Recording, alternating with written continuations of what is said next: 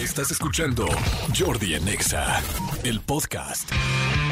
Muy, pero muy, pero muy buenos días, señores. Yo ya sé que siempre empezamos igual el programa, siempre digo el muy, pero muy, pero muy, pero muy, pero muy, pero muy buenos días y es que siempre se los deseo y quiero que la pasen increíble y que estén muy bien y quiero que sea lo mismo para nosotros los que estamos aquí en la cabina y para mi lindísimo serpentario, que los pobres ya cada vez son más ahí, ya no caben, les vamos a poner estantes para que se vayan subiendo literal como pollero como puede decir, uno arriba del otro, uno arriba del otro, o como dicen, no sé si alguna vez hice una entrevista a unos internos de la cárcel, cosa que estuvo muy fuerte, y me decían que había gente que dormía, imagínense nada más esto, que de repente en unas celdas de 6 por 6 dormían 30, 40 personas y entonces se amarraban contra las rejas, se amarraban contra las rejas y se ponían los cinturones, no, no había cinturones, se ponían creo que las playeras o algo así y se colgaban de los, literal de los barrotes para poder dormirse porque no había espacio en el piso. Así ya estoy casi a punto de, el, pobre serpentario va a tener que estar, pero bueno, yo les mando un gran saludo a todos, muy buenos días, es martes 29 eh, de marzo, es el último martes de marzo, ya prácticamente nada más eh, dos días más y terminamos el mes y arrancamos con abril. Así es que bueno, este, ay, qué rápido, qué bruto. Que ahora sí ya el primer este cuatrimestre Sí, el primer cuatrimestre exactamente está terminando. Oigan, este va a estar muy bueno el programa. Eh, viene Fanilú, Fanilú que la verdad es una mujer talentosísima, muy guapa y además trae una canción lindísima de un momento muy padre de su vida. Eh, se llama Valió la pena la canción. Este, ya se estrenó, pero está muy buena. Vayan escuchando porque les va a dar gusto platicar y escucharla.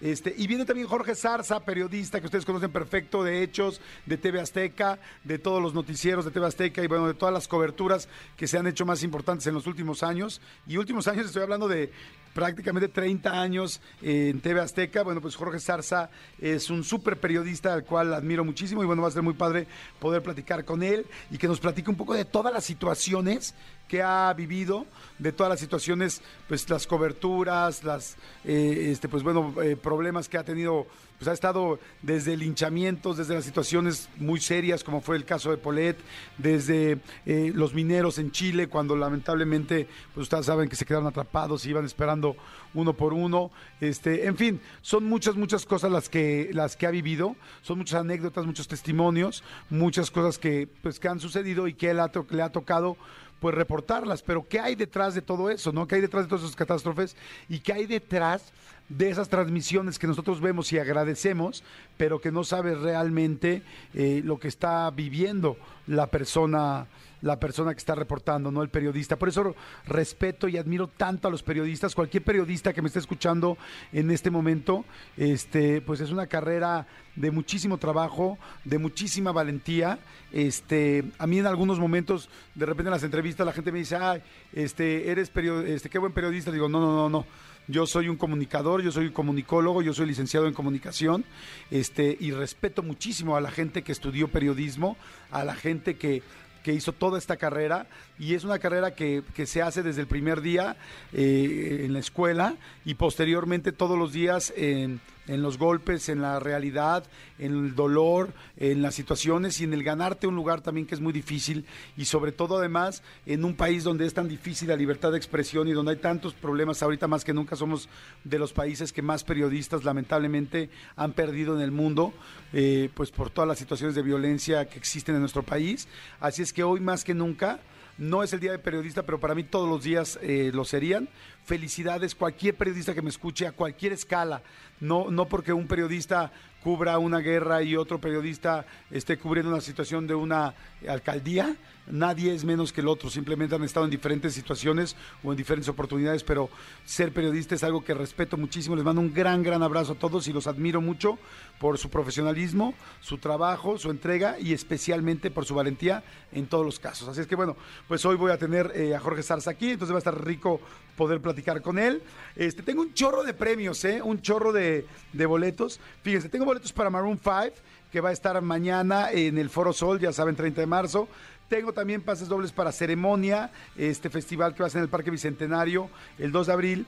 Y tengo pases dobles para el Power Fest. Fíjense que la semana pasada fui a hacer una conducción a Monterrey y la conducción fue en el Parque Fundidora. El Parque Fundidora, pues bueno, era un parque, eh, bueno, más bien, era una fundidora muy grande en Monterrey que se dedicaban evidentemente al metal y, este, y, es gigantesca. Después de muchos años la, la fundidora dejó de funcionar y entonces la hicieron un parque gigantesco y dejaron pues todo lo, no sé si todos, pero gran parte de pues todas esas maquinarias gigantescas para fundir eh, lo que hacía eh, lo, que hacían ahí. Entonces eh, quedó un lugar precioso es uno de los lugares más bonitos. Hay restaurantes hay lugares para eventos hay museos. Yo veo también un museo del acero donde me tocó a mí hacer mi conducción. Precioso en serio si van a Monterrey, vayan al Parque Fundidora simplemente a visitarlo, a caminar, a andar en bicicleta, a conocer, porque está de mega primer mundo. Y bueno, precisamente en este lugar va a ser eh, el festival Power Fest, ¿no? Entonces, para toda la gente, y nosotros vamos a regalar los boletos para el festival y también vamos a regalar los este, eh, boletos para Monterrey. O sea, los boletos de avión también los vamos a llevar hasta allá. Entonces va a estar buenísimo, así es que estén súper pendientes. Saludo a toda la gente que está trabajando, a toda la gente que está escuchándonos, a todos, a todos, a todos, gracias y buena vibra. Y qué les cuento, bueno, pues ayer, este ya al final eh, Will Smith eh, subió un comunicado pidiendo una ofreciendo una disculpa. Eh, que bueno, muchísima gente vimos ayer porque no sabíamos realmente lo que iba a pasar. ¿Se acuerdan que ayer hablamos todo el día de esto? Pues este, ya el actor que tiene 53 años publicó un mensaje en su Instagram donde le pidió disculpas a Chris Rock y bueno, que, y no solamente a Chris Rock, sino en general, Dice, se los leo con mucho gusto si no lo han podido ver en redes, porque ya las redes están infestadas de la disculpa. Dice, la violencia en todas sus formas es venenosa y destructiva, señaló. Dice, mi comportamiento en los premios de la academia fue inaceptable e inexcusable. Las bromas a mi costa son parte del trabajo. ¿Se acuerdan que yo platicaba un poco de eso ayer? Pero una broma sobre la condición médica de Yada, de su esposa, fue demasiado para mí y reaccioné emocionalmente. Continúa. Dice, me gustaría disculparme públicamente contigo, Chris. Estuve fuera de lugar y me equivoqué. Estoy avergonzado, y aquí esta frase me fascinó y se me hizo una gran frase. Estoy avergonzado y mis acciones no fueron indicativas del hombre que quiero ser. No hay lugar para la violencia en un mundo de amor y bondad. La repito esta última frase. Estoy avergonzado y mis acciones no fueron indicativas del hombre que quiero ser. Híjoles, ah, eh, yo creo que en este momento Will Smith gana mucho. Fíjense, una buena disculpa del corazón y aceptando las cosas que haces mal, yo creo que ganan mucho, porque así como había un 50%, digo, por decirlo de alguna manera, de gente que estaba, eh, eh, que estaba en desacuerdo con lo que había hecho Will Smith y otros 50 que estaba a favor, entonces una disculpa sí unifica todo. La gente que está, que cree que estuvo bien, no es mi caso, este eh, pues bueno, no, no, le afecta una disculpa. Y la gente que, que opina que estuvo mal, como es el mío, eh, agradeces mucho cuando cualquier persona ofrece una disculpa. ¿Por qué? Porque cualquiera nos podemos equivocar. Nos puede pasar a cualquiera, nada más que lamentablemente él estaba pues con en un evento internacional. Pero a cualquier persona podemos perder los estribos, todos nos hemos equivocado, todos tenemos errores. Eh, por eso cuando alguien lo, para mí, el primer paso para mejorar tu error es aceptarlo y decir me equivoqué, hice mal esto, porque es de seres humanos equivocarse. Entonces yo creo que esto, eh, lo único que creo que Chris Rock ya había dicho que no iba a poner ninguna eh, demanda en su contra, no iba a levantar cargos. Este, la academia yo creo que de cualquier manera va a seguir haciendo, decían ayer que iba a haber una, una sanción, no sé qué sanción sea la que le van a, a, poner a Will Smith pero lo que sí les puedo decir es que yo creo que públicamente la gente se va a quedar, pues Will Smith ya lo conoció mucha más gente que no lo conocía. Eh, a mí me parece muy de hombres aceptar, muy de hombres me refiero de seres humanos, no, de, no del género, eh, aceptar cuando cualquier hombre o mujer tenemos un error. Yo lo aplaudo, aplaudo cuando alguien acepta su error y yo espero que, eh, y yo creo que pues bueno, la gente le va a pasar muy parecido como lo que les estoy diciendo, la gente va a, sentir empatía, a seguir sintiendo empatía. Pues es un cuate que ha trabajado 30 años como loco para llegar al momento en el que está y que es una persona pues que tiene muchas cosas admirables, pero pues tuvo un mal día, ¿no? Y entonces Chris Rock no, levanta cargos. Él ofrece una disculpa. Eh, su esposa espero que esté bien porque pues evidentemente fue la persona ofendida y es como yo creo que lo más importante de aquí. Y, lo único que sí creo que no va a recuperar pues va a ser el momento de su de, tan importante de su Oscar, ¿no? De, de que toda la atención estuviera puesta en que hoy por hoy resultó ser el mejor actor eh, del mundo, ¿no? En este año. Y pues nadie ha hablado de eso. Eso es lo único que creo que difícilmente va a poder recuperar. Lo demás, yo creo que hizo muy bien en ofrecer una disculpa. Pero bueno. Jordi Enexa. Manuelito Fernández, buenos días, amigo, ¿cómo estás? Bien, amigo, contento, contento de verte, saludar a todo el serpentario, saludar a toda la gente este, completamente en vivo aquí en XFM. Bien, amigo, fíjate que ahorita me quedé pensando eh, lo, lo, que lo que decías de, de, nos visita Jorge Zarza y todo el tema de, de, cómo respetas a los periodistas y todo lo que está pasando, independientemente de muchas cosas en este país. Pero, pero pasó algo el fin de semana que no comentamos y que te quiero, que te quiero platicar, porque de repente es bien importante la imagen que damos hacia afuera, eh, como personas y también como país, ¿no? Eh, el fin de semana fue el, el Gran Premio de Arabia Saudita, eh, ya no pudimos platicar, Checo Pérez ganó pole position, Sí, oye, este, increíble. el hecho histórico, ahí falló un, un- un tema de, de- de cálculo, de estrategia del, del equipo y total Checo acabó en cuarto lugar, iba, iba en primer lugar, iba muy bien. Un tema ahí de llantas, va, X, acabó en cuarto, ahorita no me voy a meter en eso porque ya todo el mundo, o la mayoría de la gente sabe en qué lugar quedó Checo. Pero lo que, lo que no platicamos es que justamente el día de la primera sesión de entrenamientos libres, Ajá. tú sabes que todo el fin de semana se llevan entrenamientos y luego empiezan las calificaciones, la Q1, la 2 y la 3. El primer día de, entrenamientos libres cayó un misil a- a- relativamente cerca de donde estaba el, el Gran Premio de, de donde se iba a celebrar el Gran Premio de, de Arabia Saudita. ¿Cómo crees? Sí, sí, sí. Arabia Saudita tiene eh, pleito de hace muchos años con, con Yemen Ajá. y entonces eh, cayó un misil. Ok. ¿A qué voy con esto? Eh, primero pensaron si era seguro o no era seguro. Sí, bombardearon una, eh, las instalaciones de un lugar que se llama Aramco, que es uno de los patrocinadores de la Fórmula 1. De hecho, desde el autódromo se alcanzaba a ver este, la- el banco de humo, tal. Eh, hubo muchas eh, indicaciones. Total, total, al final del día se decidió que todo iba a estar seguro y que, iba, y que íbamos a estar bien. Y que iba a estar bien los, los, los pilotos. Eh, le preguntan a un, a un señor que se llama Helmut Marco. Tú preguntarás quién es Helmut ¿Quién Marco. es Helmut Marco? De Es hecho, un- es lo mismo que iba a preguntar. ¿Quién es? Who the hell is Helmut Marco? Es un, es un asesor de, de la escudería de Red Bull, de la escudería a la cual pertenece el Checo Pérez. Y entonces, claro, en unas entrevistas que le hicieron a él, como le hicieron a todos, a muchos asesores, a muchas personas, como de, güey, ¿cómo están? ¿Quieren correr? ¿No quieren correr? Por Sí, todo ¿qué esto que está pasando, ¿qué opinan? Tal.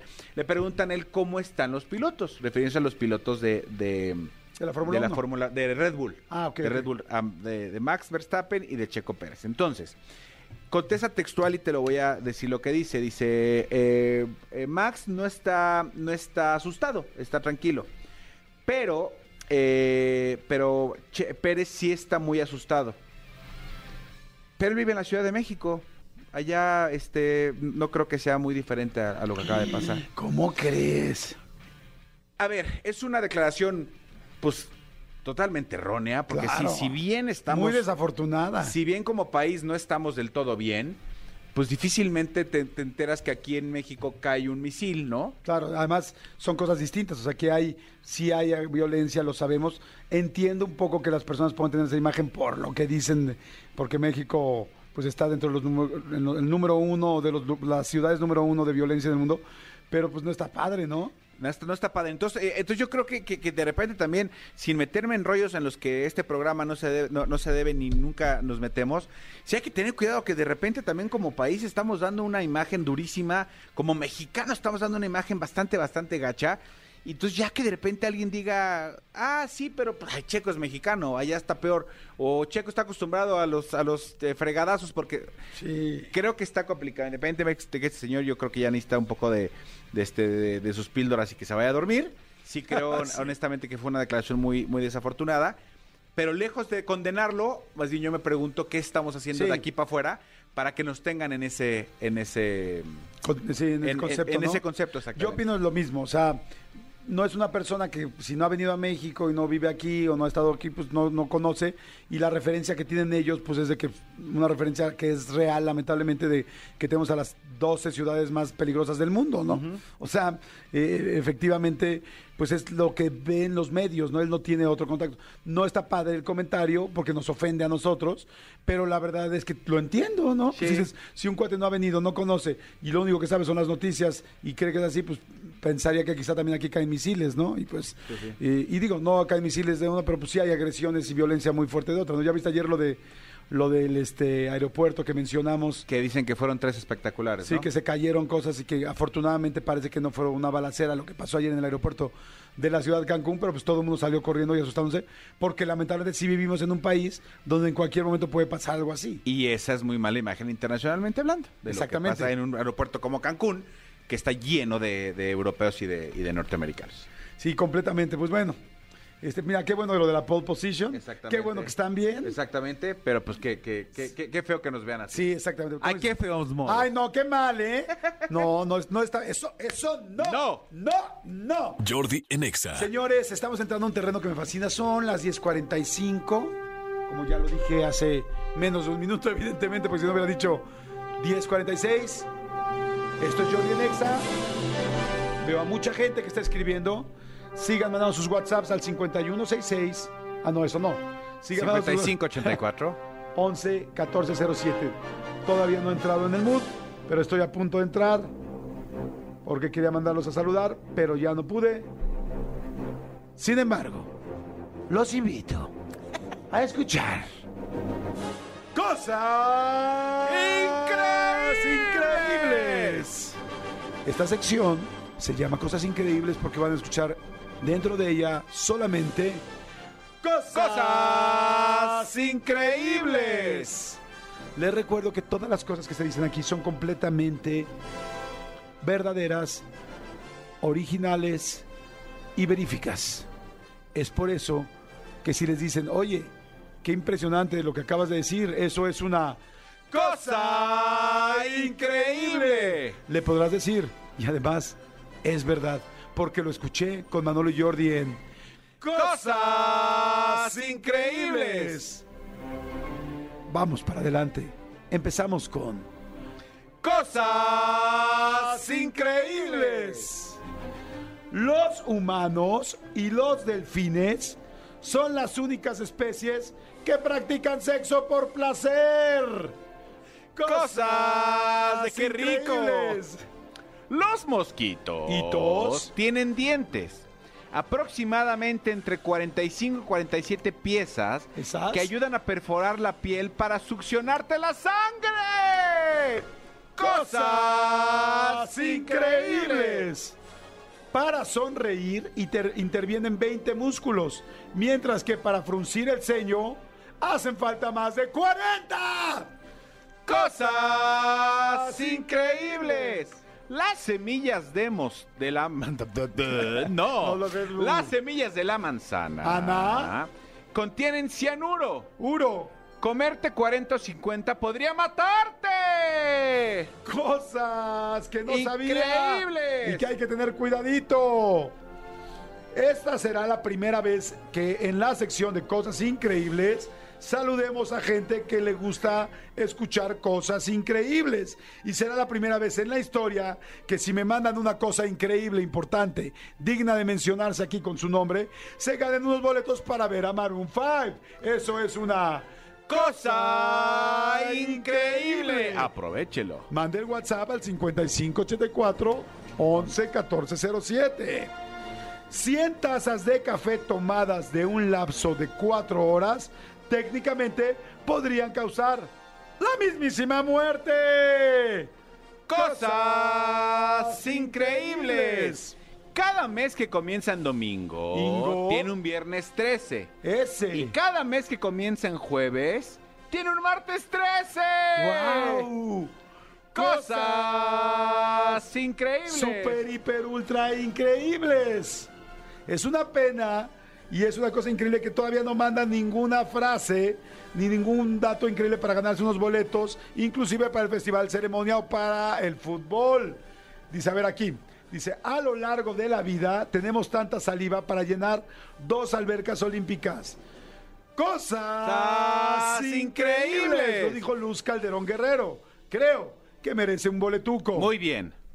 Perfecto, adelante, Manolo. Qué poca, mi querido Tony. Dice. Dice, Exacoicio execonta exefobia es el miedo al 666. Cosas de que no pude pronunciar bien. A ver, dicen, Hola, soy Jerry Garduño. ¿Sabían que las ardillas plantan alrededor de un millón de árboles al año? Esto se debe a que tienen una mala memoria y olvidan dónde están. ¿Cómo? No lo entendí. ¿Sabían que las ardillas plantan alrededor de un millón de árboles de la- al año? Esto se debe a que tienen una mala memoria y olvidan dónde están. Las ardillas plantan. ¿Plantan? ¿Guardan qué? A ver, a ver, quita la canción. ¿Qué? qué? A ver, expliquen, ¿qué, qué onda con este cuate? A ver. O sea, rompió todo el maldito mood de las cosas increíbles. sea. No le des boletos, amigo. Las ardillas ¿Las ardillas? eh, agarran las semillas para pues comérselas más adelante, pero las guardan en la tierra.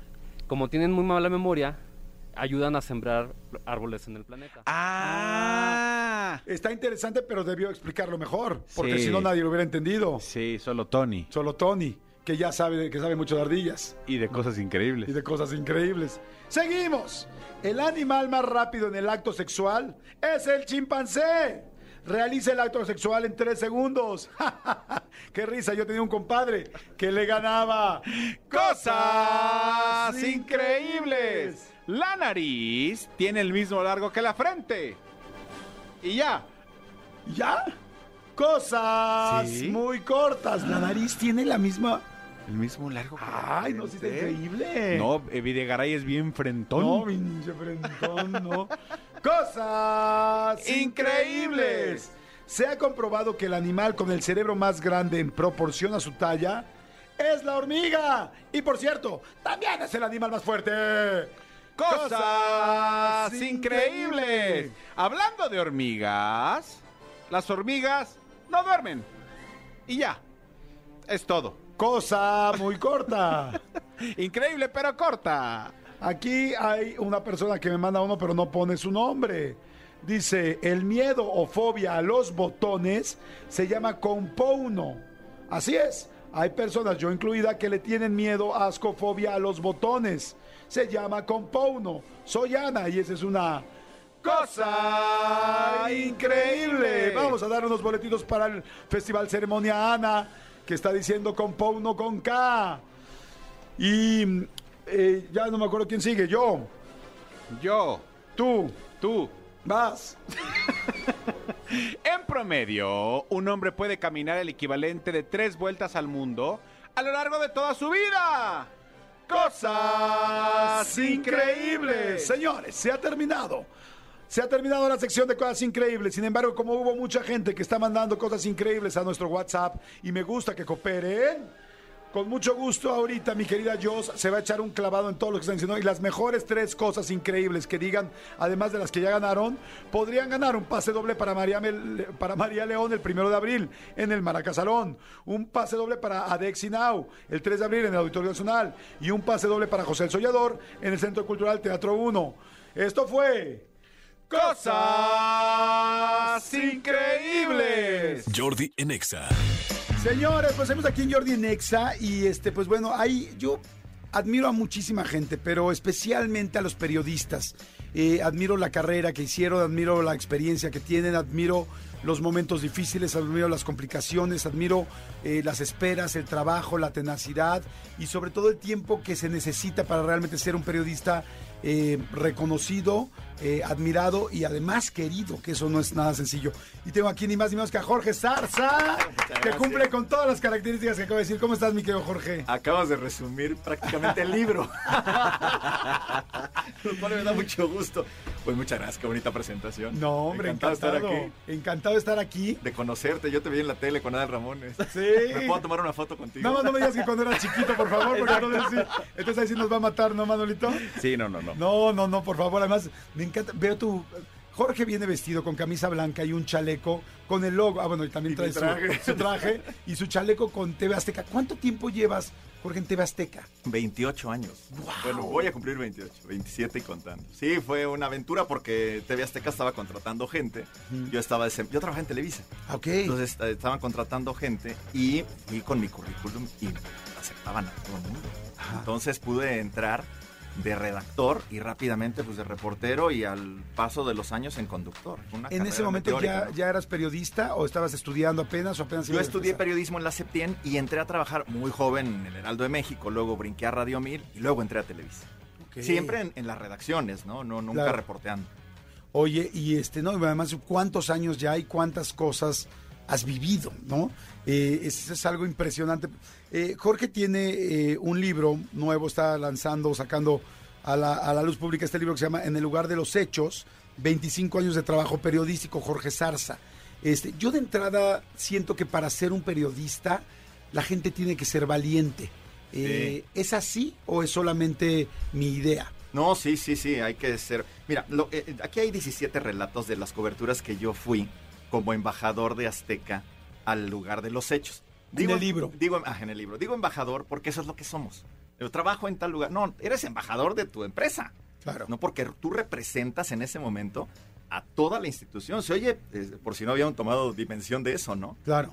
es que está hablando MBS, es que está hablando Ex, es que está hablando Televisa claro. o Aztec en tu persona. Entonces, claro. te designan a una cobertura y yo lo que cuento aquí es lo que no se vio. Es decir, el, el ser humano te da hambre, te da frío, te da sueño, te equivocas, no vas preparado. Entonces yo me, me- me descubro. No es un libro triunfalista, ¿eh? es cómo, cómo la pasé mal, cómo me equivoqué, cómo no iba preparado para ciertas coberturas o ciertas entrevistas y aquí lo, lo revelo. Está, está interesantísimo. Yo leí, no, no he podido leer el libro, pero leí la contraportada y está muy interesante. Se me antojó muchísimo en el lugar de los hechos, porque como dices, hay muchas cosas atrás que no sabemos, ¿no? Vemos lo que salió a cuadro, vemos Sí. la situación, inclusive sabemos en muchos de los casos la que creemos que es la conclusión del caso, no necesariamente, porque bueno, me acuerdo cuando fue lo de Polet, que fue una locura, ¿no? Algo extremadamente serio. De hecho, todavía el otro día estamos en una mesa en la noche platicando de esto, con miles de cosas que se quedan en el aire, que los periodistas a veces quizá saben algunos cosas extras que no sabemos, este, pero la situación de estar ahí. Ahorita mencionaste, quiero mencionar varias de, de estas situaciones en las que has estado cubriendo, pero mencionaste no comer, por ejemplo. ¿Cuánto es el mayor tiempo que has estado en uno de estos sucesos o en una de estas noticias reportando, eh, donde has comido menos o donde más difícil has pasado esa parte básica del ser humano, que es pues poderse alimentar, poder tomar agua O poder ir al baño. o poder ir al baño? El rescate de mineros en Chile. Porque el rescate se dio en el desierto de Atacama. Entonces teníamos que ir al desierto, al interior de la mina, que estaba lejísimos. Era de entrada como una hora para llegar al lugar donde estaba la mina. Y te- o te ibas o perdías la nota. Entonces todos nos quedamos ahí a dormir, a orinar, a todo lo que... Paola estaba ahí, Paola Rojas, ayer platiqué con ella, se recordaba que fue muy difícil esa cobertura porque en el desierto de Atacama están las cuatro estaciones del año frío terrible en la mañana, en la madrugada y en la noche. Y un infierno a las 10 de la mañana y hasta las 4 de la tarde. Me acuerdo que las botas se derretía el, eh, la suela. ¿Cómo crees? cal- No, no, estás en el desierto de Atacama. ¿no? Nunca mi vida había es- escuchado es- eso, ajá. eh, ¿Dónde comemos? No hay comida. Y no le podías quitar a la gente del, del campamento que estaba Claro. esperando a sus víctimas, pero sí veías cómo mordían una manzana y tú decías, te regálame las cáscaras, ¿no? Ok. Hambre y sueño. ¿Y a ustedes Sed, frío, calor. quién les provee? ¿La empresa les tiene que Sí, proveer? claro, pero en Copiapó, que era el pueblo más cercano a hora y media. Pero sí podías ir, pero si sale Sí, un perdías. minero, Pierdes te, la te nota. pierdes la Claro, nota, pierdes, ¿no? pierdes la nota. Yo, yo me acuerdo que ese día estaba, ya estaba muy cansado, porque los mineros empezaron a salir y tú ya tienes una transmisión ininterrumpida. Y luego se retrasó un poquito en la madrugada, como a las 2 o 3 de la mañana. Le dije al cámara, vamos a echarnos una pestaña en el, en un- como un bochito, era un carro, no, no recuerdo, no muy, muy, muy chiquito. Ahí acurrucados, no podías dormir porque hacía mucho frío. Cuando agarramos el sueño, suena el teléfono, Luis Pado. ¿No me puedes mandar un enlace para Monterrey? ¿Qué le dices que no? Claro. O sea, no, Claro. no, no puedes, estás permanentemente, no, la gente no sabe si tienes sueño, si tienes hambre, si tienes frío, nada. Sí, que a a veces ni siquiera qué hora es exactamente, ¿no? O qué pasó antes o qué pasó después. Como dices tú, va saliendo cada minero y tú estás desde el primero. ¿No? Claro. Entonces llega un momento donde ya el minero sale y todo el mundo, nosotros vemos ese pedacito en la tele, pero tú has estado, ten- has tenido que estar despierto todo el tiempo. ¿Tú viste esa transmisión? Yo vi esa cobertura exactamente y creo que lo complicado, además de lo que del trabajo de Jorge, el cual respeto este de todos los periodistas, como dices, es que además no te puedes equivocar. Qué difícil. Y tocaste Eh, un temazo, ahorita Porque, lo porque, o sea, tú estás en tu casa y si, y si Jorge, cualquier persona que está ahí en la cobertura, te dice esto es azul, tú te quedaste con que es azul. Pero tú no sabes si Jorge lleva, como dices, tres días sin comer, tal que ya lo ve azul, pero claro. es negro, o sea, ¿sabes? Y es bien complicado, sí, por supuesto que la vi, por supuesto que vi Claro. esa cobertura. Tienes un punto. El periodista no solamente no se puede equivocar, no se puede poner nervioso. Hay profesiones como esta en donde tú no te puedes poner nervioso. No es un pretexto. Es que me puse nervioso, cámbiate de profesión. Claro. Es como un doctor que llega, oiga, eh, lo voy a operar, pero ando nervioso. No, no me opere. Sí, Claro. sí, no, sí, sí, mi vida, ¿no? Aunque sí o lo un estés. abogado que está a punto de sacarte de la cárcel. Oye, me siento un poco nervioso. No, no, pues tráete Sí, un no me defiendas, Sí, tráete un claro. cabrón que sí lo sepas. O sea, ahora, y que y, y evidentemente es imposible no ponerte nervioso, es Claro, imposible hay que no. controlarlo. O sea, tienes que controlarlo. ¿no? Imagínate estar en una guerra, estar en un momento donde eh, estás viendo a gente que acaba de venir de un ataque, estás Sí. viendo la sangre, estás viendo a las personas, estás viendo a las familias desmembradas o cuerpos desmembrados. O sea, y de repente dices, tienes que estar, controlar al final ese nervio, porque pues somos seres humanos. ¿Cuál ha sido el momento de más nervio dentro de los relatos que dices aquí en el libro? El huracán Paulina. Eso que tú describes es lo que yo viví cuando llegué a Acapulco. El huracán Paulina, por los noventas, eh, azo- azota el Pacífico y destruye Acapulco. Toda la costera que, que conocemos ahora estaba destruida. Estaba lleno de palmeras y lleno de, de lanchas entre- en las avenidas. Y cuando entro a la Diana, en lugar de la estatua, estaba un carro incrustado. ¿Cómo Entonces, así fue el primer impacto. Y luego, no sé ustedes recuerdan el Sisi. Sí, el Sí. sí, sí, ajá, el Bueno, parque famosísimo, ¿no? acuático. Yo entro al Sisi, las puertas se, se bamboleaban como de cantina. Ajá. Entro y donde estaban las albercas, los cuerpos flotan. Entonces ves por primera vez, yo vi por primera vez un muerto en mi vida. ¿Esa fue la primera La vez? primera vez en mi vida que bueno, uno y varios. Claro. De ahí el respeto de cientos de heridos. No, no, no, no, no.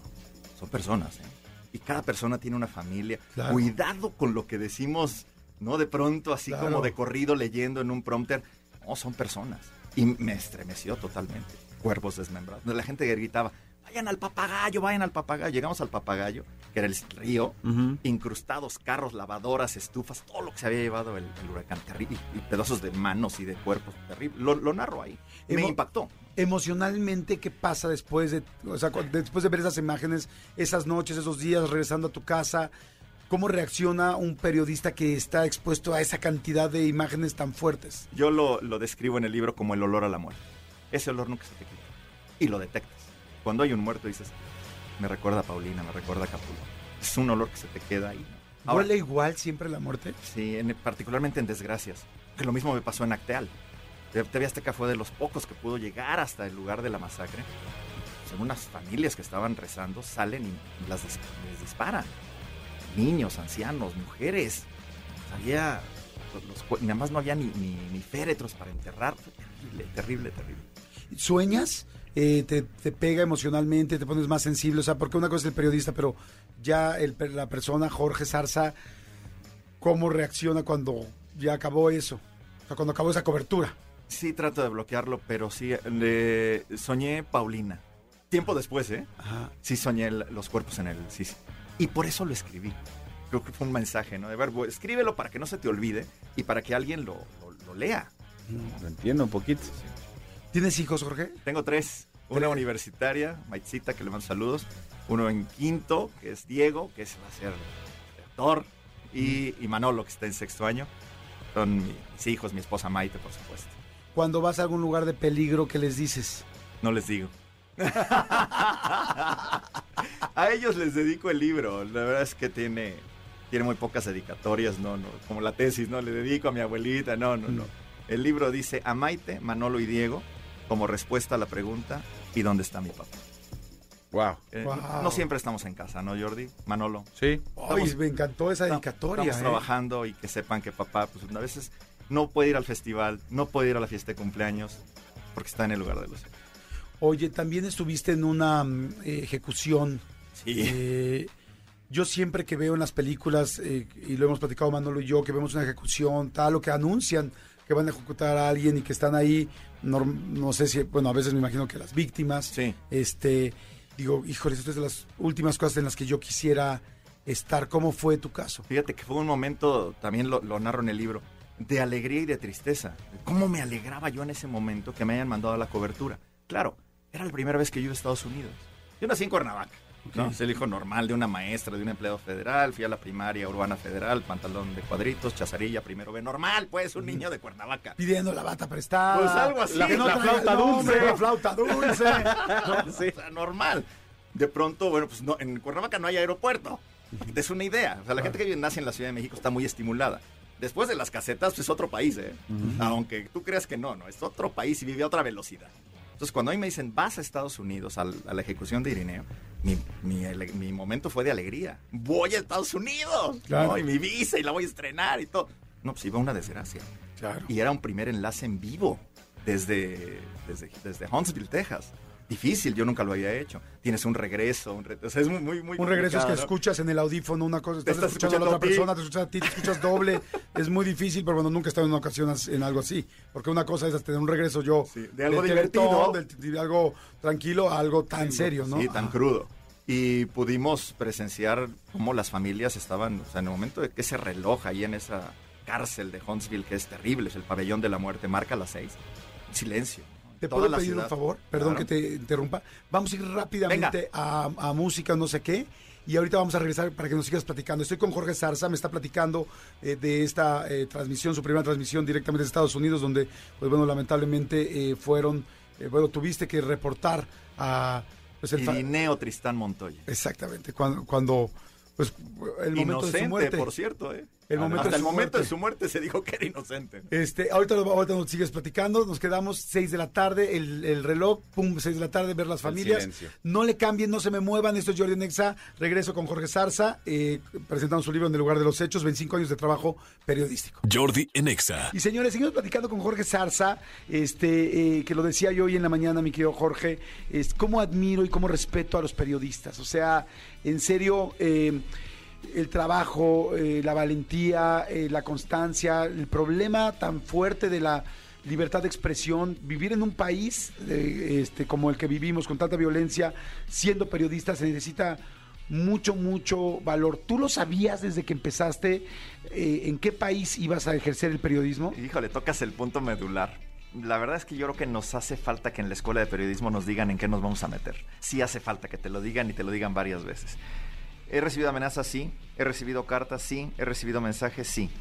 No es mi discurso, no es mi tema de todos los días y trato de que no sea. Porque tú sabes que cuando trabajas en un medio de comunicación estás expuesto a recibir ese tipo de, de mensajes y comentarios. Claro que los he recibido. ¿Alguna vez dijiste o pensaste, me voy a salir de esto? Esto está poniéndose muy fuerte y no quiero arriesgarme a mí o a mi familia. sí en algún momento eh, hubo un boom de programas. eh, Ciudad Desnuda, eh, Duro y Directo. Duro y Directo. Fue una época, finales de los 90. A través de la ley. Exacto. A través de la y ley. mucha violencia en la tele, mucha exposición.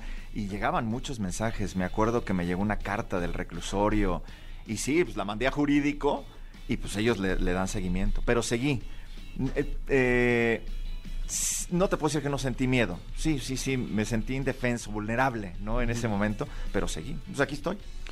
Oye, Miguel Jorge, de las cosas más feas que has visto o que te has enfrentado, los momentos más fuertes visualmente, que dices, qué fuerte es lo que estoy viendo, y cuál ha sido, eh, platícame cuál es, y cuáles han sido los más lindos, que digas, porque también un periodista eh, está en momentos fantásticos.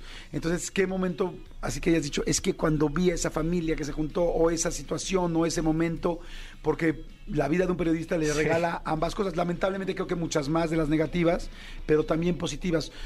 Si hicieras una, así, eligieras dos, ¿cuáles serían? Y yo creo que una de las historias que está ahí narrada tiene estas dos facetas. Fue Mundial de Fútbol, eh, fue, entiendo, Francia 98. Ajá. Eh, fueron la- el estreno de las grandes pantallas panorámicas en el Zócalo. Hoy es una cosa normal, pero en ese momento se estrenaban. Ok. Entonces la gente va al Zócalo y particularmente la gente de Tepito, que está muy cerca del Sí. Zócalo. Y en un momento después de un gol de México, alguien tira un petardo y le cae a un chico y le destruye la mitad de la cara. No. Entonces fue un momento en donde pues, la, la- la gente dijo, pues este chavo se va a morir, entra al hospital y el productor, como ya sabes los productores, ¿no? Dice, oye, consíguete a uno de la selección nacional que vaya a visitar al niño al hospital en un acto de generosidad, porque así como el niño fue al estadio a ver- o al Zócalo a ver al fútbol, pues ahora que los futbolistas eh, vayan a... Ayuden, ajá. ay, te deseo éxito. La nota entra mañana. Y dije, ya No, bueno. Entonces hubo con Faitelson, en ese momento estaba Faitelson en Azteca, y le cuento la historia. Se ríe, por supuesto, ingenuo. Dice, pues aquí te paso algunos teléfonos, ¿no? Suerte. Nadie me contestó, Jordi. Nadie, le hablé a todos. El único que me contestó Ajá. fue Cuauhtémoc Blanco. Ok. Me contestó su mamá. No está, llega en la tarde. Y yo, no había celulares, ¿eh? nada más quiero decir. Entonces ahí estoy en la cabina de teléfonos en Tepito y le vuelvo a marcar y me contesta. Y le cuento la historia. Oye, este chavo queremos que vaya al hospital, creemos que puede ser un buen gesto. Muy, pues muy apenado, él también muy como Sí, eh, contrariado. con la Me situación. dice, este, sí, ahí nos vemos. Y me colgó. Yo dije, no, pues no va a ir, man.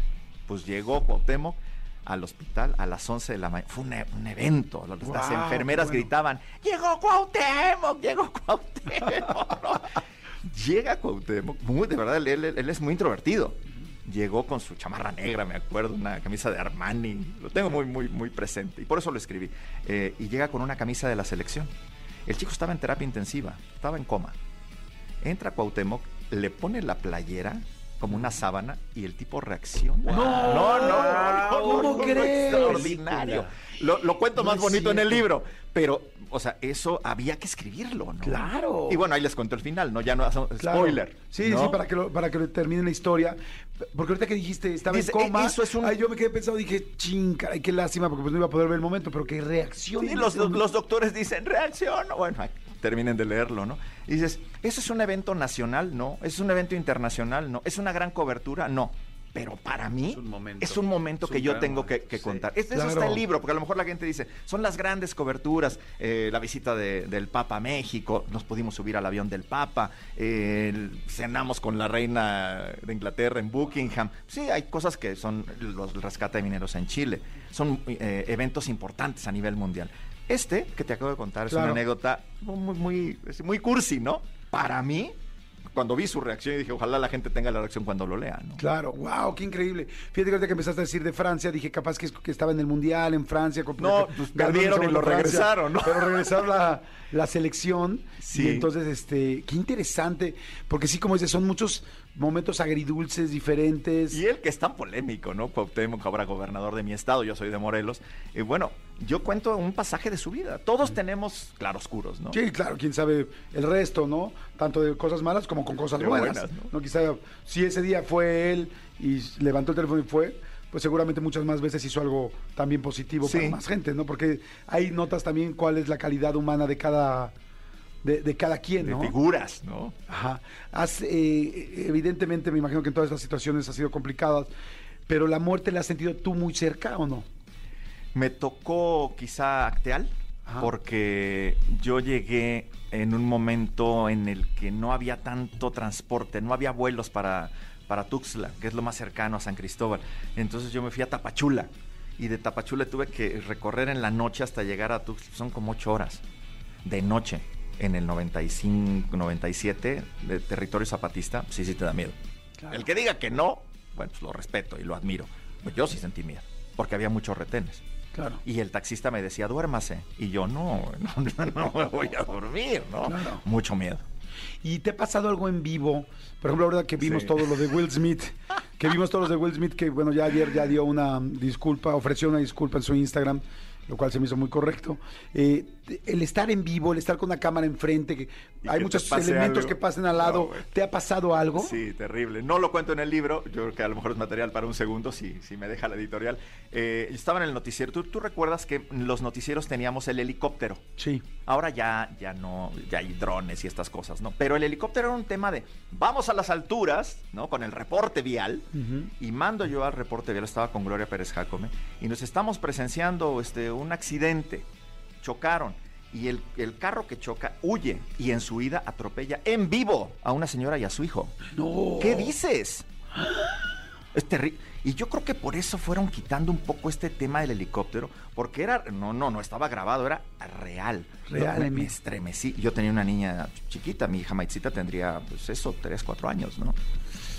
No, Qué fuerte. Ahí sí es muy duro. Pues estás en vivo. Sí, No, no hay toma dos, este, mire, este, esto que acabas de usted ver en pantalla no es cierto. No, no, no, no, no. Tan real como es, me estremecí. Claro, por supuesto. Está buenísima la plática, Jorge. Este, Gracias, Jordi, gracias, Yo te Manolo. agradezco No, muchísimo. feliz. Estamos felices de que estés aquí con nosotros. Ya está en librerías. Ya está libras- el No libro- debería presumirlo, pero es de los más vendidos, los tres más vendidos de Amazon. Ah, Qué padre, ¿no? claro, no, al contrario. Hay que decirlo. Es el libro de Jorge Zarza, En el lugar de los hechos, 25 años de trabajo periodístico, con estas, las que escucharon, pues muy levemente, y muchísimas, muchísimas coberturas, anécdotas, testimonios, momentos felices, tristes y muy, muy duros, que puede un periodista del nivel de Jorge eh, pues, recabar durante casi 30 años de trabajo. Entonces, este es, es eh, de editorial Aguilar, es de, de Random House, y pues lo van a encontrar en todos lados. En Amazon, hay gente que nos escucha en todas las partes del mundo. Sí. Pídanlo en Amazon, los, los libros, no, no es comercial para Amazon, pero los libros en Amazon no causan impuestos, te los mandan de volada, igual en, en Amazon, en Mercado Libre, Sí. en la que en la misma página de Random House. en la misma página de Random Y House, está en, audio- Sanborns, está en Liverpool. audiolibro. Voy a permitirme hacer el comercial rapidísimo. Claro. Me pidieron que si lo quería grabar yo o un locutor. Y elegí grabarlo yo porque mi papá ha perdido la vista. Entonces, aquellas personas que a lo mejor tienen alguna habilidad visual pueden oírlo. Wow, ¿no? está padrísimo. Sería muy, muy padre, ¿no? Lo pueden buscar. Hay una aplicación que se llama Audible o Audible, le- pero se escribe Audible y esa es la aplicación más famosa. Ahí lo pueden bajar y evidentemente cuesta más barato porque pues no y además ayudamos si no hay eh, no estás usando papel, ¿no? Y hasta canto. Exacto, ya está acá, perfecto. Jorge, muchas gracias. Gracias, Jordi. Gracias, Manolo. Oigan, seguimos aquí en Jordi en Exa. Nada más este, sigan a Jorge. ¿Hay tus redes, Jorgito? Solamente tengo Twitter, bendito Dios, es JZarzap. Híjole, yo no sé si decir. Nada más. Si, si decir solo tengo Twitter es de Nada bendito Dios, más. pero bueno. Sí, sí, sí, ok. sí. No hay ¿estás de acuerdo, Instagram, no hay Sí, no, no, no, Facebook, no, no, hay nada, TikTok, no hay Como nada. Juan Gabriel, nada, nada, Nada nada. más, nada, nada. Oigan, señores, gracias, Jorge, muchas gracias. Jordi en Exa. Señores, seguimos aquí. eh, ya saben dónde es aquí. Aquí es XFM. Aquí es este, Exa en cualquier parte de la República o del mundo. Aquí es el podcast, si lo estás escuchando en podcast. Eh, esto se llama Jordi en Exa. El programa es de 10 de la mañana a 1, a 1 de la tarde. Este. eh, eh, en fin, ya saben, es Jordi en Exa. Y es momento de entrar al expediente X. Mi querido Manuelito Fernández, ¿estás listo? Listísimo, amigo. Nací listo y con el equipo Expedientes Eso. más. Eso, chingo, me encanta. Arráncate, suelta por favor la música del expediente. Expedientes X. Porque hasta los temas más irrelevantes merecen ser comentados. Jordi Rosado en Exa. Perfecto, amigo, adelante. Es momento del expediente X. A ver, amigo, te quiero contar este expediente.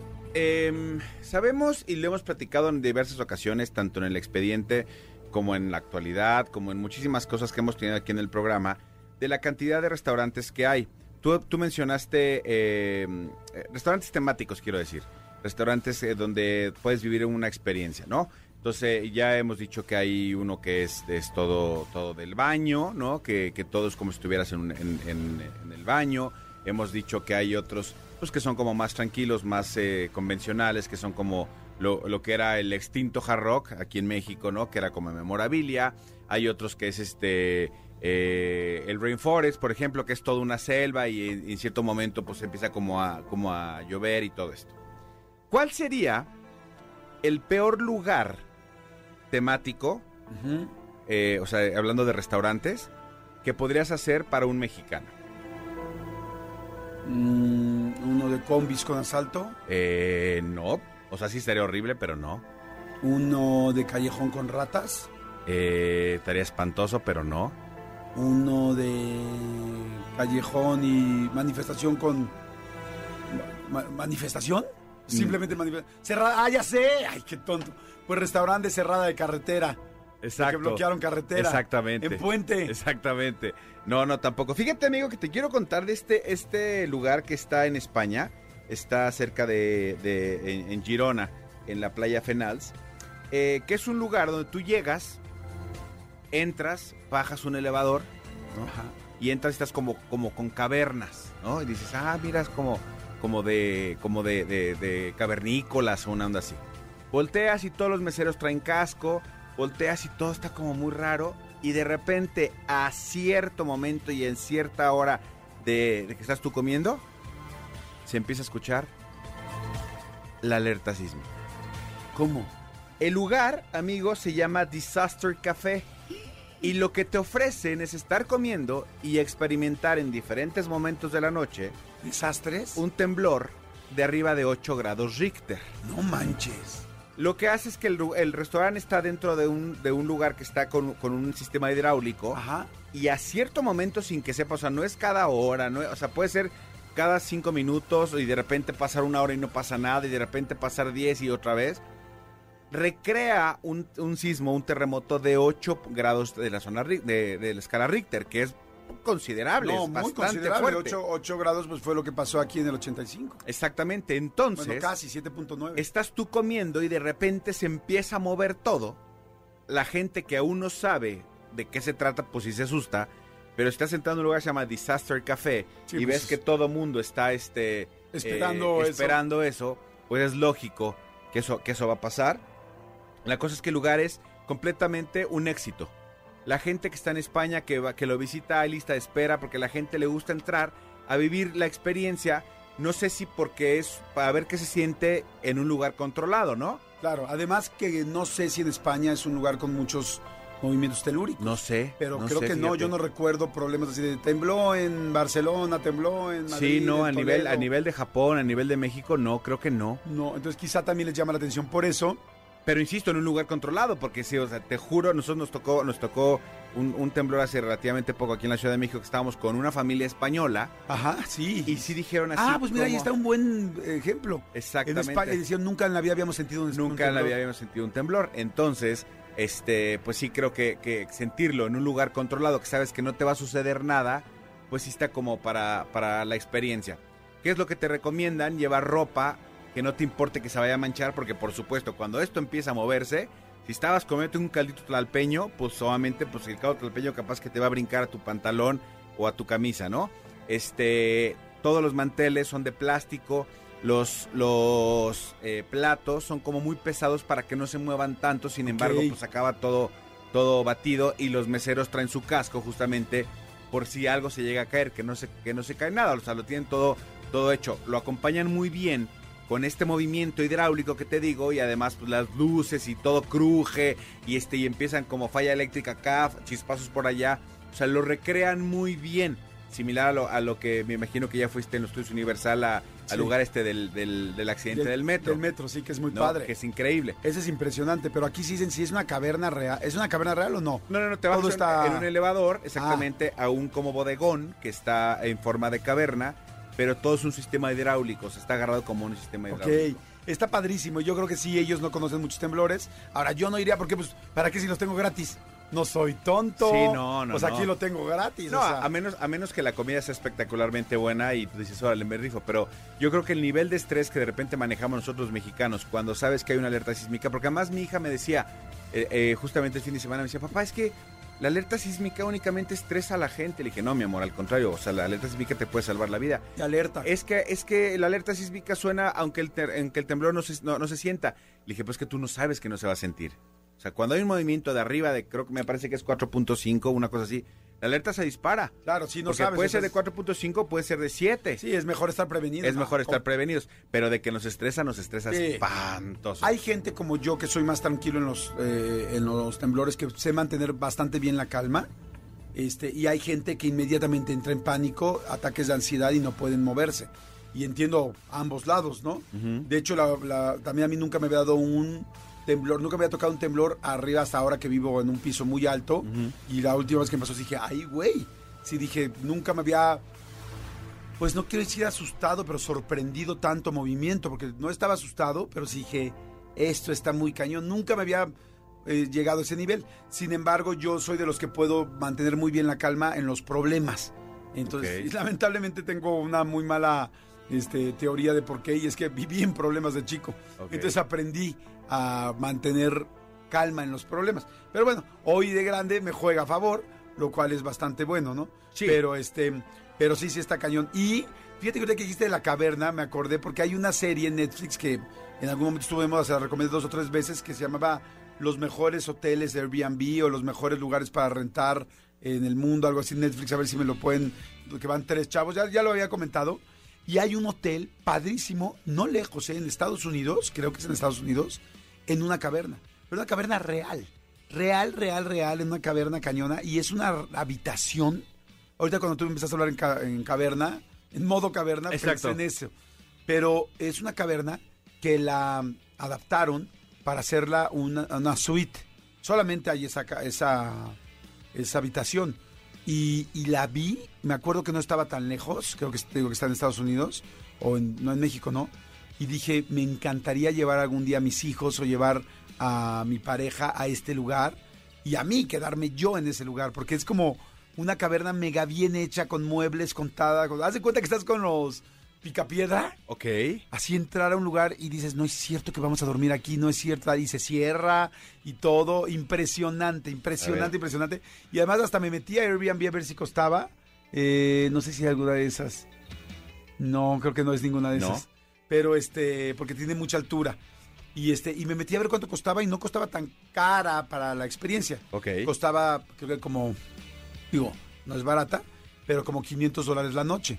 O sea, como 10 mil pesos la noche, pero dice, dices, oye, echarme una noche ahí o dos noches, sí es una experiencia de por vida. Ah, no, hay hoteles de reforma aquí en la Ciudad de México que vale eso, o más Sí. la noche. De hecho, la mayoría de reforma cuesta eso Sí. una noche. Sí. Pero eso cuesta en la cava, en la de esta. El problema es, y hasta me metí a ver qué ocupación había, o sea, si había espacio para que fuera, y sí había, digo, sí de repente había un mes todo este, este lleno, pero de repente había martes y miércoles de tal semana. O sí sea, está- había espacio limitado, pero sí, había. Sí había. Entonces, por eso está padre este programa, el que les dije, ¿sí lo encontraron? Este, ah, lo pusiste aquí en el grupo, eh, por- porque te dice, todos los lugares que vas a ver que están increíbles, sí World existen. Most Amazing Vacation Rentals. Exactamente, World Most Amazing Vacation, eh, Vacation Rentals. Este, pónganla, está en Netflix, bueno, creo que sigue en Netflix, ¿no? Y este, y, y lo padre de ahí es que todos los lugares que veas sí existen, sí los puedes rentar y los puedes buscar en Airbnb. Sí, o sea, si sabes a lo que quieres ir, está bien. Porque de repente estos hoteles que, que, que vas, eh, eh, que es todo de hielo, por ejemplo, Ajá. pues si estás en la convención de lo que va a suceder, está increíble. Este, eh, eh, si sabes que no va a ser a lo mejor lo más cómodo del universo, o sea, yo en mi caso cuando busco un hotel busco que sea cómodo y que sea, que cumpla lo que necesito para descansar. Sea, si voy a ir como a vivir la experiencia, pues nada más mentalizarme a que no voy necesariamente a descansar, sino voy a vivir la, la experiencia. Claro, exactamente. Pero bueno, señores, este, seguimos aquí en Jordi Exa. Buen expediente, amigo. Muchas gracias. Gracias a ti, amigo. Este, pues bueno, ya saben, si quieren una experiencia de caverna y de, de temblor, España Es la opción. es la opción, exactamente. Jordi en Exa. Seguimos, seguimos aquí en Jordi en Exa y este, oigan, eh, una frase, una frase que, que leí este fin de semana y que me gustó mucho, se la estábamos guardando, eh, es de Scott Fitzgerald, que es prácticamente el, eh, quien era el Gran Gatsby, que si no han visto la película El Gran Gatsby con Leonardo DiCaprio, la tienen que ver. Está buenísima. Eh, Sí, es Leonardo DiCaprio, no, sí, ¿verdad? Es muy buena película, muy, muy buena película. Luego la gente que ya no sabe qué ver, este, El Gran Gatsby es una gran película que además está padrísima, movida, este, con una fotografía increíble, con un vestuario increíble. Eh, es muy buena, vean El Gran Gatsby, es muy, muy, muy, muy buena. Y este, pero bueno, ahí les va la frase. La frase es la siguiente. Cuando sientas deseos de criticar a alguien, recuerda que no todo el mundo ha tenido las mismas oportunidades que tú tuviste. Híjole, está fantástica. Ahí les va otra vez. Cuando sientas deseos de criticar a alguien, recuerda que no todo el mundo ha tenido las mismas oportunidades que tú tuviste. Fíjense que normalmente habemos personas que de repente criticamos, que de repente eh, decimos cómo es posible que hizo esto, cómo es posible que se comporte de tal o cual manera, cómo es posible que actúe haciendo tal o cual situación. Y saben que hay mucha gente que no tuvo las mismas oportunidades que tú. ¿En qué aspecto? En educación, en crecimiento, en educación en su casa, en amor. Puede ser que una familia haya tenido todos los recursos del mundo, pero los papás eran mega ausentes y otras personas no tuvieron recursos y los papás eran presentes, amorosos, cercanos, aunque no hubiera que comer en un plato. Y eso hace toda la diferencia en una persona. Hay personas que son agresivas, groseras, este, molestas y hay otras personas que dicen, y todo el tiempo dices, ¿por qué actúa así? ¿Por qué tal? Y es fácil, o es, es muy fácil criticarlos, evidentemente, es muy fácil eh, emitir un juicio. ¿Por qué? Pues porque no sabes, eh, eh, eh, como que de primera instancia dices, ¿por qué actúa así? ¿Por qué fue tan grosero? ¿Por qué tal? Pero cuando conoces a la persona y cuando entiendes un poco más el contexto, sabes qué pasa. Entonces, como no podemos andar por la vida contándoles ni pidiéndoles contexto a todo mundo, pues entonces es interesante poder este, escuchar y conocer las cosas de las personas, ¿no? Este, no, no, no vas a poder, perdón, escucharla de todo el mundo. Sin embargo, sí puedes entender que quizá hay un contexto allá que tú no sabes y que posiblemente no lo sepas. Entonces eso quizá le baja tres rayitas a nuestra forma de juzgar. Les voy a dar un ejemplo muy rápido que me pasó a mí, ¿no? Yo la primera vez que vi la cachetada de Eduardo Yáñez, eh, cuando, cuando pasó de Eduardo Yáñez que le dio la cachetada al periodista, sentí que había estado súper fuera de lugar. eh, bueno, sigo sintiendo que estaba fuera de lugar, pero a lo que voy es, eh, en todo momento nada más ataqué y pensé en que Eduardo Yáñez había estado muy mal, ¿no? Y que, y que cómo era posible, que había sido un ataque de ira y que cómo era posible que no se controlara, en fin. Después, meses después, entrevisté a Eduardo Yáñez y entonces entendí muchísimo el contexto de todas las cosas. Primero, ¿qué, eh, qué- qué entendí? Entendí que Eduardo Yáñez, para la gente que no ha visto la entrevista, vean en mi canal de YouTube, la verdad está muy interesante y muy buena.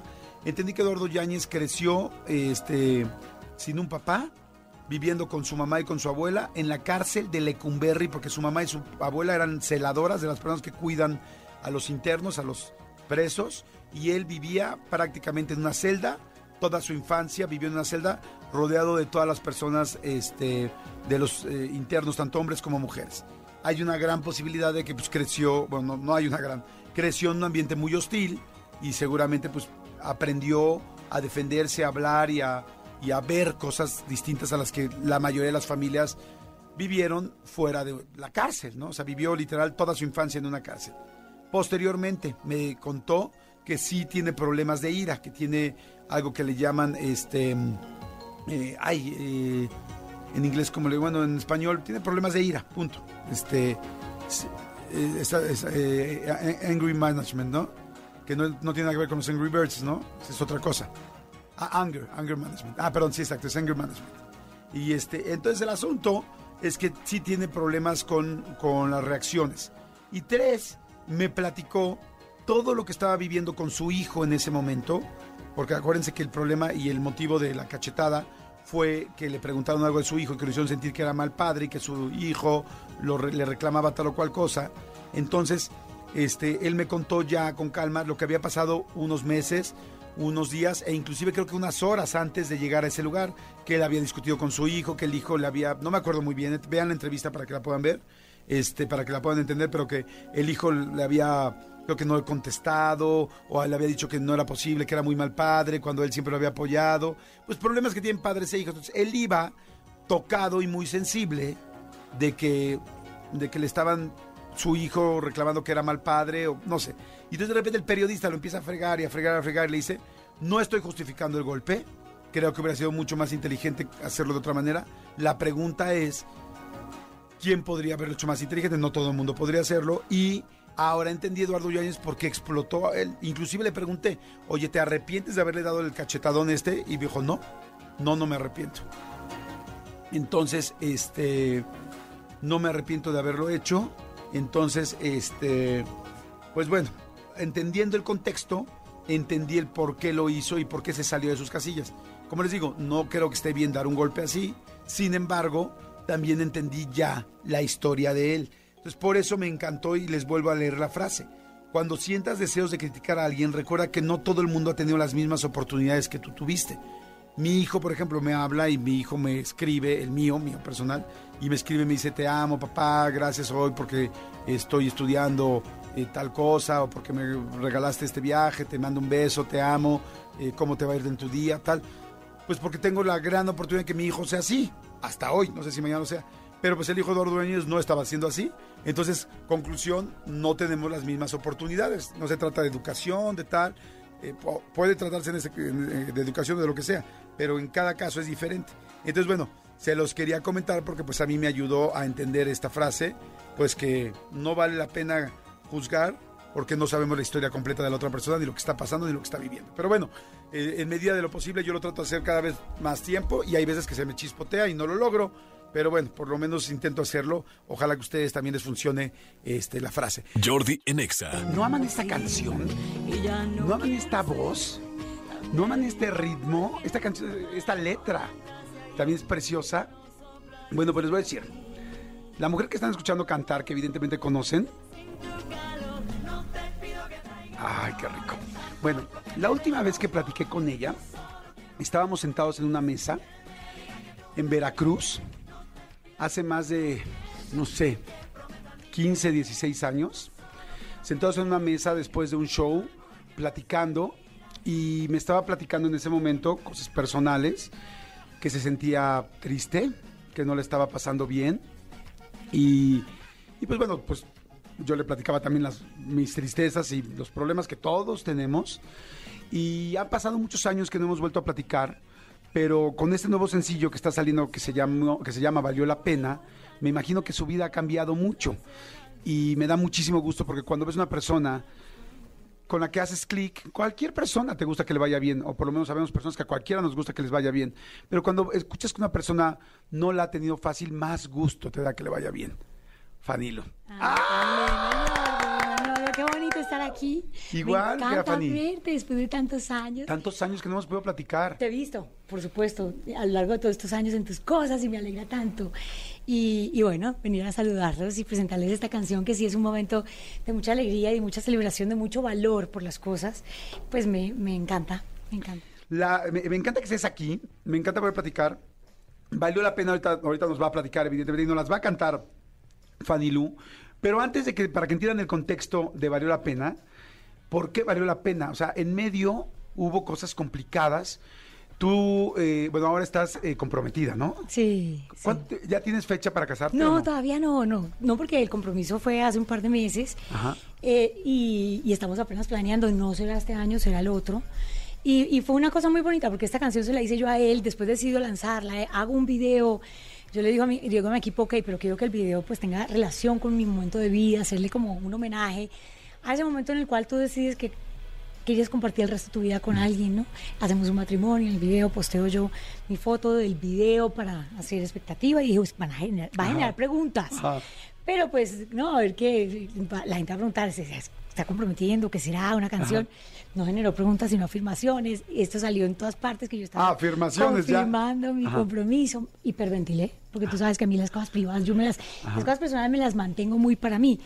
Y después de la hiperventilada me tranquilicé. Cuando y hiperventilas eras de las que agarras una bolsa y así, o, o casi a ese nivel. No, tan, tanto no, pero sí como me dio mucha angustia, como, como que yo, ay Dios mío, ¿en qué momento? Pero no podía salir a, a desmentir porque era verdad. Y además, ¿sabes qué?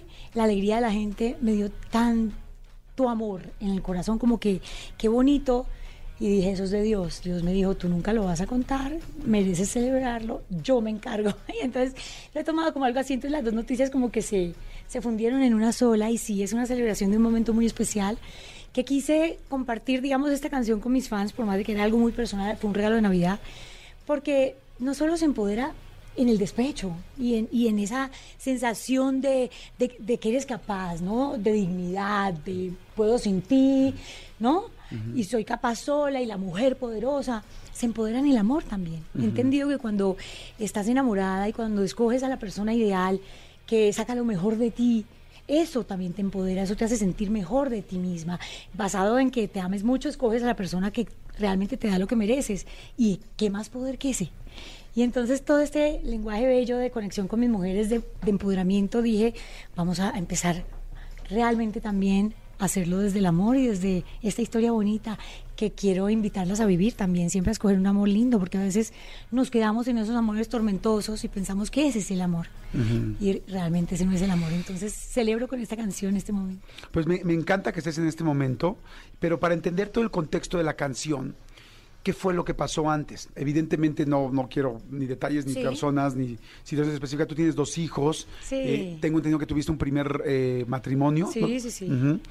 Que fue un poco de lo que platicábamos. Y este, ¿qué ha pasado en cuanto a desamor en medio de esto antes de que llegue y valió la pena? Ah, no, todos hemos, todas hemos vivido eh, un camino y todos, ¿no?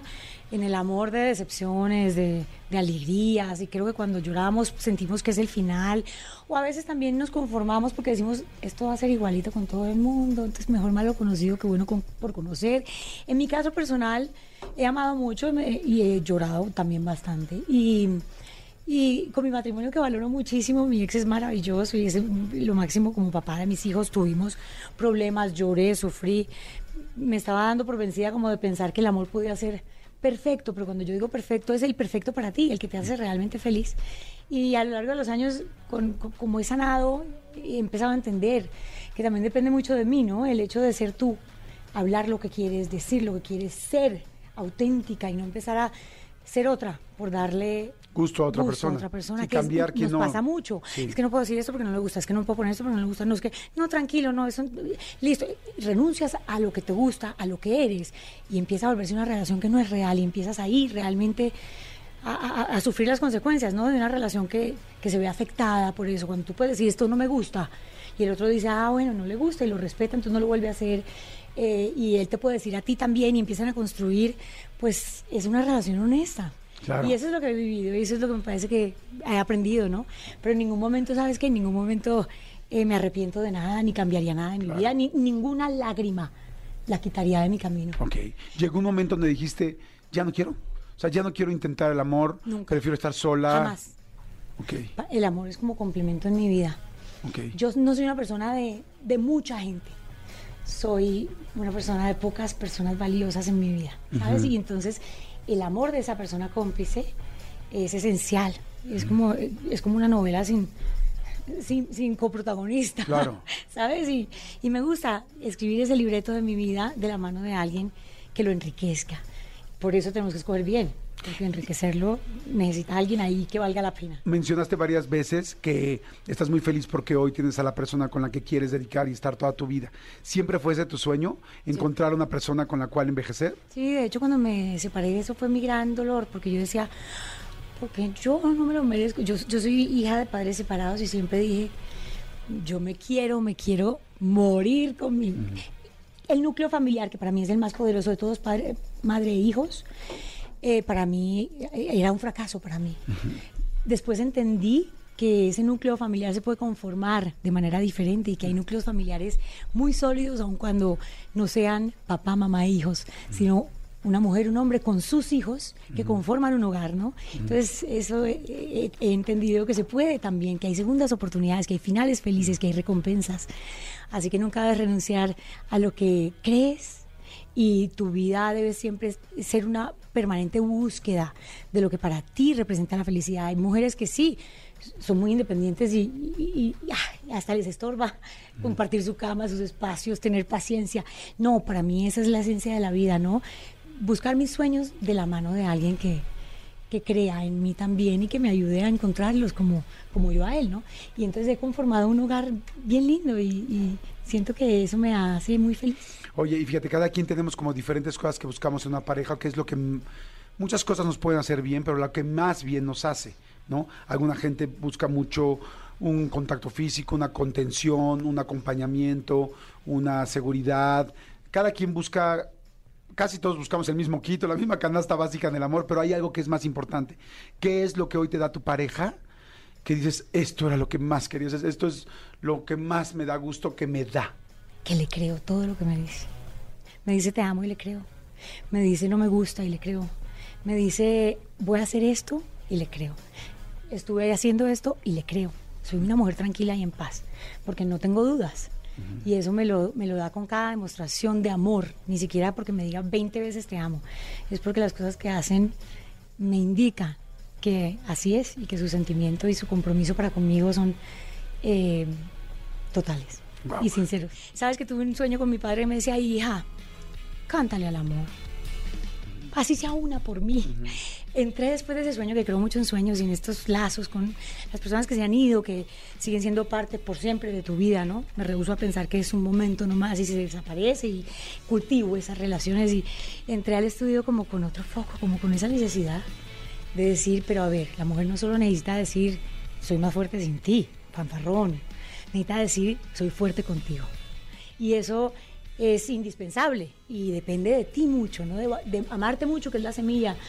La semilla del empoderamiento de la mujer es el amor propio. Nadie te tiene que decir que eres bella, porque si tú lo sientes, Claro. así conforme eso actúas. Nadie te tiene que decir que vales, que mereces, que eres capaz. Si tú estás segura de eso, andas firme por el mundo. Y si tienes este parcero que te coge la mano y te dice, venga, andamos, porque usted Vamos puede. juntos y juntos nos hacemos más fuertes. Imagínate esa fortaleza. Entonces, estoy enamorada del amor en este momento, agradecida con la vida. Siento que esta, este nombre de esta canción valió la pena. Lo oigo en todo el mundo. Dice, Ay, val- valdría la pena hacer esto. Uy, cómo valió la pena. Oigan, me valdrá la pena. Y es una expresión que tenemos nosotros siempre, en lo- ¿sabes? En, la- en nuestro lenguaje cotidiano. Y valorar lo que sucede en tu vida, darte cuenta, es el principio de la felicidad Claro. porque, porque el aprecio llega cuando te das cuenta de las cosas que tienes. Entonces, realmente muy emocionada de compartir un mensaje poderoso, bonito, que, que, que nace de mi corazón y que se plasma ahí en mi música, para que esta conexión con la gente sea aprovechada al máximo, ¿no? Con, con mensajes positivos y bonitos, y eso me hace sentir poderosa. Claro, por supuesto. No sabes qué gusto me da verte tan contenta. Qué linda está la canción, está preciosa. Bella. Y le quiero decir a todas las mujeres que nos están escuchando, mujeres, hombres, absolutamente a todos, pero especialmente a las mujeres porque pues está escrita además en femenino y a quien se identifique con la canción, todos bienvenidos. Lo que quiero decirles es, escúchenla. Si tienen una relación tan feliz y están tan contentas como está en este momento Fanny escúchenla y celébrenla. Pero si no tienen esa relación, también escúchenla y póngansela a ustedes. Que estén felices porque estás tú contigo, porque no estás sola, porque nadie te deja, porque si estás contigo, no, tiene, na- no tiene nadie que dejarte. Así es que, Fanny, fantástica la canción. Tenemos que terminar el programa de hoy, martes. Gracias a todos por escucharnos. Gracias por la canción. Bájenla ya ahorita. Está en todas las plataformas digitales. El video está muy lindo. Lindo, muy, muy, muy lindo. Vean. Estamos haciendo una versión mexicana divina, que pronto lo sorprenderemos también con eso. Y, y confirmo lo que siempre se dice. Siempre me has parecido una mujer muy atractiva, muy guapa, pero ahorita traes un brillo en los ojos. Ay. Eh, me imagino que no de embarazo, pero, pero sí de No. felicidad. Sí. O sea, traes una belleza interna, interna muy cañona, muy cañona, muy cañona. Véanla, también se se ve en el video. En el video se ve, Ay. se ve esa, esa belleza. Así es que vayan ahorita rápido, vean el video y disfruten Fanny Lu y la canción que está preciosa. Gracias, Fanny, gracias. Ay, a ti, yo ¿Eh? te quiero, Manolo. Gracias por este espacio. siempre. A EXA, que siempre me abre las puertas para mis mensajes y mi música. Han sido parte de mi historia, de mi carrera y, y los tengo en mi corazón. Padrísimo, muchas gracias, gracias, muchas gracias que estuviste en la guitarra, gracias a todo el equipo. Señores, nos despedimos rapidísimo, este, nos escuchamos mañana miércoles. Gracias a todo, a todo el este, secretario Manolito Fernández, muchas gracias. Hasta mañana, completamente en vivo, 10 de la mañana. Aquí estamos. Perfecto, nos escuchamos mañana, pásenla bien, bye. Escúchanos en vivo de lunes a viernes a las 10 de la mañana en Exa FM 104.9.